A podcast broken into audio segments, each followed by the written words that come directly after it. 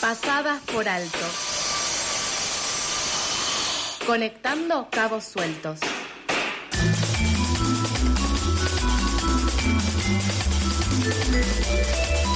...41 minutos pasan de las 8 de la mañana y mm, tenemos eh, una nota para hoy, eh, en, un poco pensando eh, en lo que se conmemoró ayer lunes, se cumplieron 17 años desde que Jorge Julio López salió de su casa por última vez para presenciar los alegatos contra Miguel Echecolás. el día antes había tenido la valentía de dar un testimonio que fue clave eh, cuando dio los detalles sobre su primer secuestro en 1976 y la reclusión que pasó por cinco centros clandestinos distintos. Eh, y en esta declaración él acusa eh, e identifica en realidad, sobre todo, se lo identifica tanto para él como para quienes estaban recluidos con él, al genocida Miguel Echecolás de haber torturado y asesinado a varios detenidos ilegales que estaban con él en los centros clandestinos.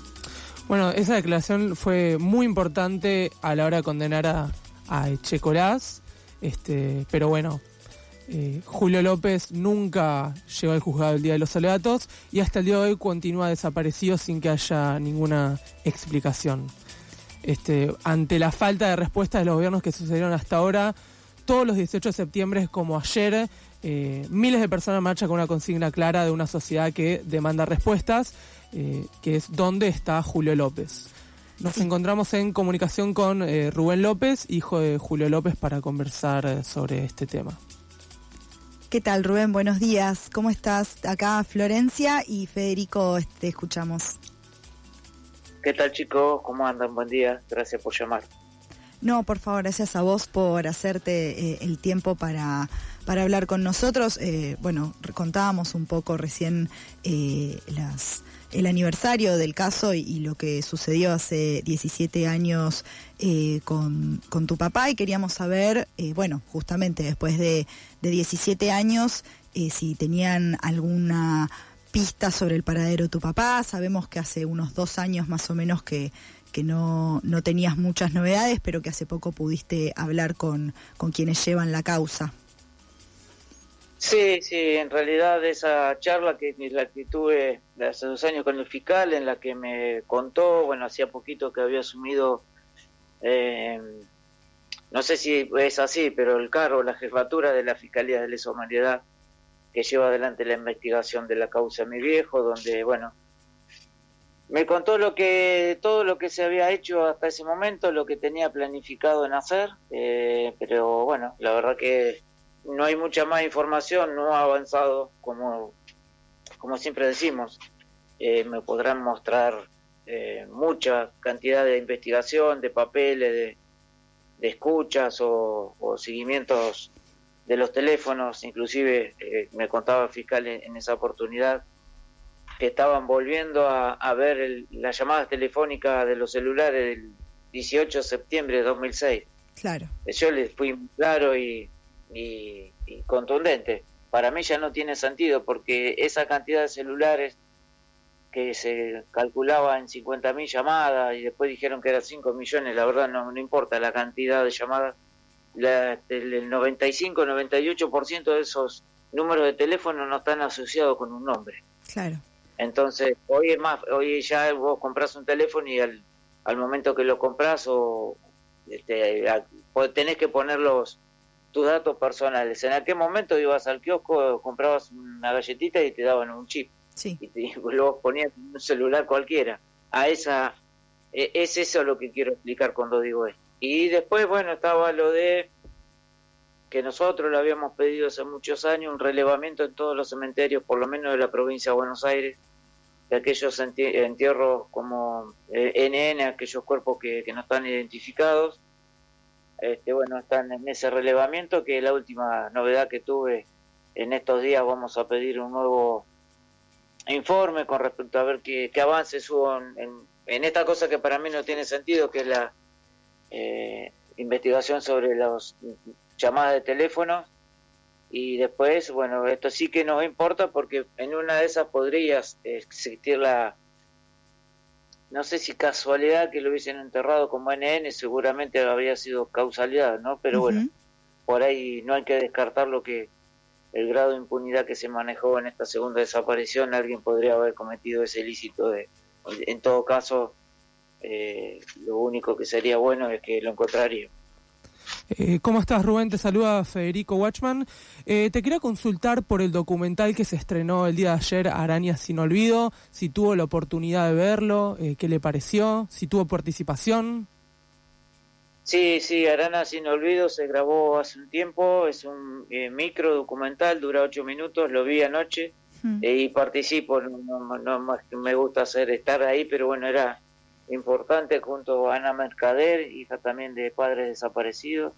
Eh, son ocho minutos realmente impresionantes, la verdad que está muy bien realizado, agradezco que nos hayan invitado tanto Ana como a mí a ser parte de ese de ese documental. La verdad que recomiendo, recomiendo verlo porque bueno, está íntegramente grabado en lo que es el Pozo de Arana, un centro clandestino de detención y exterminio y me parece que para los jóvenes y los no tan jóvenes que no vivieron esto está bueno para, para que vean qué es lo que pasó ahí.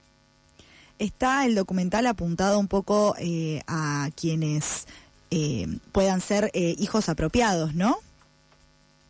Está, exacto, está apropiado, eh, perdón, está este, hecho para, para todos, también para aquellos que puedan ser apropiados, aquellos que eh, puedan ser, eh, que algún sobreviviente que no haya denunciado, que haya podido ser víctima. estaba más que nada, más que nada, perdón, para educar un poquito a aquellos que, que por ahí no, este, no vivieron esa situación y para que, que se sepa el horror que pasaron aquellos que, como mi viejo, como los padres de Ana, pasaron por ese paso. Bien, y Julio, eh, Rubén, perdona, eh, queríamos preguntarte también, porque en otras ocasiones eh, te hemos escuchado hablar sobre una ley contra el, negacionismo en Argentina y un poco pensando algunos de los candidatos y candidatas, sobre todo una candidata en particular que es la, la, la candidata vicepresidenta en La Libertad Avanza, con los discursos que han reflotado en el último tiempo, el acto que se realizó en la legislatura. Eh, ¿cómo, ¿Cómo ves esta situación? ¿Cómo, cómo sentís también que estos, eh, estos eh, discursos vuelvan a, circular? Sí, bueno, quieren volver a instalar eh, algo que ya estaba, un debate que ya está cerrado, que no, este, que está saldado. el tema que esta señora candidata a vicepresidenta y el otro día en ese acto que decís vos en el, mm en la legislatura porteña estuvo casi al filo de cometer apología del delito. No lo hizo porque es muy inteligente y es abogada y sabe dónde, qué puede decir y qué, no, ¿no? Pero estuvo ahí. Eh, con esta ley contra el negacionismo que nosotros venimos pidiendo, pero siempre hablando hoy con el diario de lunes, como se suele decir, eh, quizás estos dos eh, diputados hoy nacionales y candidatos a gobernar el país y con una perspectiva importante de llegar a serlos. Eh, quizás no hubiesen llegado a ser diputados, pero estamos con, como te digo, con el diario del lunes y hoy lo que no se hizo antes del 2015 y quizás antes del 2017, hoy en la Cámara de Diputados y en la Cámara de Senadores es muy difícil lograr una ley contra el negacionismo porque no tenés mayoría y porque una parte del, de la oposición, no solamente los de Libertad Avanza, este, solapadamente apoya mucho de lo que estos dos personajes hacen y dicen. Que yo lo decía hasta hace unos 20 días, hasta, antes de este acto que hizo la, la candidata a vicepresidenta, eh, le decía negacionista. Yo ya hoy cambié el discurso porque me parece que son pro dictadura, ya, ya se pasaron de, de negacionista y me parece que también ahí tenemos que apuntar. Quizás y, y con el tiempo sí logremos una ley contra estos discursos de odio, como hay en muchos lugares, como existe en Alemania, donde este, tenés eh, sanciones económicas y punitivas, donde te zarpás y, hablas del, del nazismo o, pagás una multa importante o vas cinco años en cana. Claro. así, no, no hay mucha vuelta. Ojalá la logremos, capaz que me equivoco y, y podemos, si se presenta, sé que hay tres proyectos, si no estoy equivocado, en la Cámara de Senadores, eh, esperemos que en algún momento se pueda tratar y, quizás, este, ojalá en algún momento se pueda legislar esa ley y que se pueda empezar a aplicar. Pero hoy está complicado. Y esto también te lo asocio con que lo que no se hizo antes del 18 de septiembre de 2006, que era proteger a los testigos, terminó pasando lo que pasó con mi viejo. Así que lo que no se hace con antelación, lamentablemente después pagamos con con cosas que se perdieron, con, con personas que desaparecen y lamentablemente hoy a 17 años de aquel 2006 eh, es muy difícil eh, poder decir qué se podía haber hecho que lamentablemente no se hizo. Eh, Rubén, te quiero consultar. Bueno, recién estábamos hablando sobre Victoria Villarruel, la candidata a vicepresidenta de la Libertad Avanza, que eh, está en una fórmula con Milei, eh, que tiene vínculos muy reconocidos con genocidas como Echecolás, ¿no? que figuraba en un libreto como una posible defensa, o que realizaba visitas guiadas a la casa de, de. Yo te quiero consultar, Rubén, eh, con estos vínculos reconocidos, ¿por qué piensa que, eh, bueno, a pesar de esto, tuvieron tanta, eh, tantos votos ¿no? en las elecciones paso eh, que fueron en agosto? si considera que el, el, pensamiento que tiene la sociedad sobre lo que pasó con la dictadura o sobre el caso Julio López se modificó en este tiempo. Ojalá podamos modificar esa situación y, muchas veces y, siempre decimos y equivocadamente que los jóvenes votaron a mi ley, a esta, a esta señora, eh, creo que estamos equivocados porque ahí hubo un voto de adolescentes porque son irruptivos, porque vienen, como dicen ellos, vienen a terminar con, con la casta y ellos son parte de la casta también, ¿no? Si vamos al caso. Pero más allá de eso, me parece que ahí hubo gente mayor, que ahí hubo eh, personas, este, no solamente los jóvenes, que han votado a estos dos personajes. Entiendo eh, o pretendo entender que no sabían lo que estos dos personajes están eh, fomentando. Es a partir de ahora, cuando uno los escucha hablar, donde tenemos que convencer a aquellos que lo votaron, ya sea por ese, por ese pensamiento disruptivo. Ayer escuchaba a una abuela que en un mensaje en una radio decía, este, mi nieto dice que lo va a votar a ley porque de vez en cuando tenemos que votar a un loquito. Estamos complicados si ese es el pensamiento de los votantes. Insisto, no le echemos la culpa a los adolescentes.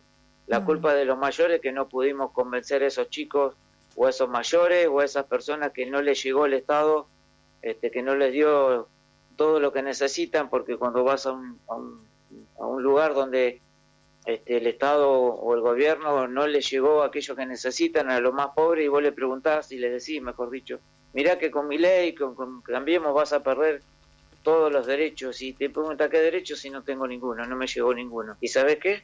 Tienen razón, porque a ellos el, derecho, el único derecho que tienen es, eh, a casi nada, porque tienen hambre, porque les duele el estómago, porque no tienen una casa, entonces, cuando uno va a esos lugares a decirle vas a, perder derechos, tenés que tener mucho cuidado porque es la realidad que no los tienen. Es ahí donde tenemos que empezar a ver eh, qué es lo que hay que cambiar y, qué es lo que hay que mejorar. Eh, insisto, eh, está complicado porque mucha gente entiendo que no sabe que votaron estos dos personajes. Y hay muchos otros que lo votaron sabiendo lo que están haciendo, lo que promueven. Así que es, es muy amplio el discurso que tenemos que, decir a, aquellos que queremos convencer eh, de que no voten a esta gente. Excelente, Rubén, te agradecemos muchísimo por, por tu tiempo y, por estar acá en el aire de la tribu. Te mandamos un abrazo muy grande y, y esperamos poder hablar con vos en otra ocasión. Cuando quieran, acá estoy. Un abrazo y gracias por llamar. Cuídense. Muchas gracias, Rubén. Hasta luego.